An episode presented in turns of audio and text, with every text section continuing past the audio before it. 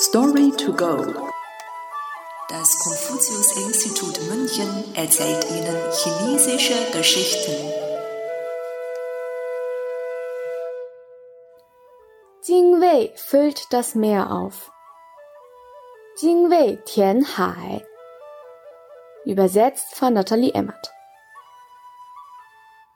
In der chinesischen Mythologie gab es den Sonnengott Yan Di, der verantwortlich für Korn, Heilkräuter und die Sonne war. Yan Di hatte eine Tochter namens Nü Wa, die er sehr liebte. Eines Tages wollte Nü Wa zum ostchinesischen Meer reisen, wo die Sonne aufgeht. Allerdings war Yan Di sehr beschäftigt und hatte keine Zeit, seine Tochter zu begleiten. So machte sich Nywa allein mit einem kleinen Boot auf den Weg. Mitten im Meer kam auf einmal ein Sturm auf, gegen den ihr kleines Boot keine Chance hatte. Dieses kenterte schnell und Nywa ertrank im Wasser. Nachdem sie gestorben war, wurde ihre Seele im Körper eines kleinen, süßen Vogels wiedergeboren, der einen weißen Schnabel und rote Krallen hatte.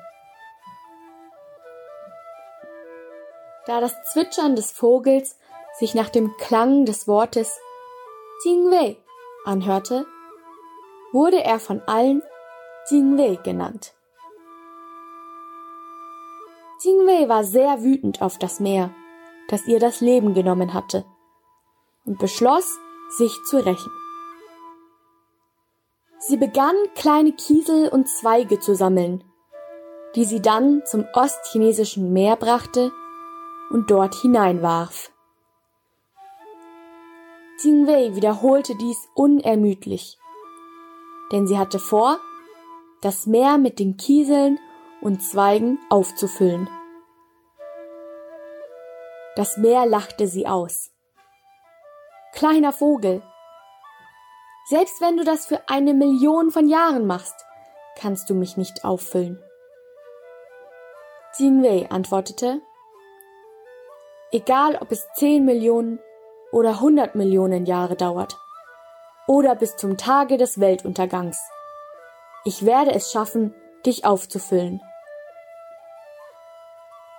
Später hatte Wei mit einer Seeschwalbe viele kleine Vogelnachfahren, die ebenfalls ihr Leben dem Auffüllen des Meeres widmeten.